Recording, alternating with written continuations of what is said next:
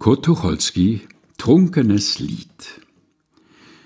Der Igel sprach zum Oberkellner, bedienen Sie mich ein bisschen schneller. Suppe, Gemüse, Roastbeef und Wein. Ich muss in den deutschen Reichsigelverein.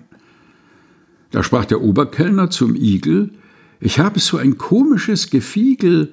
Ich bediene sonst gerne prompt und kulant, aber ich muss in den Oberkellnerverband.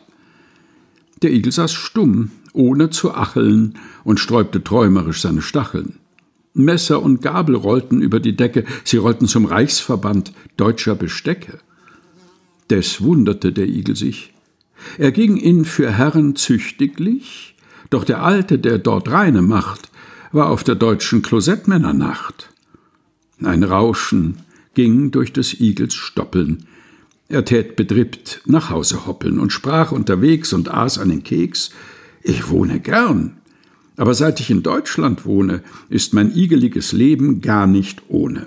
Sie sind stolz, weil sie sich in Gruppen mühen, doch sie sind nur gestörte Individuen. Menschen? Mitglieder sind diese Leute. Unseren täglichen Verband gib uns heute. Amen, sagte der Igel.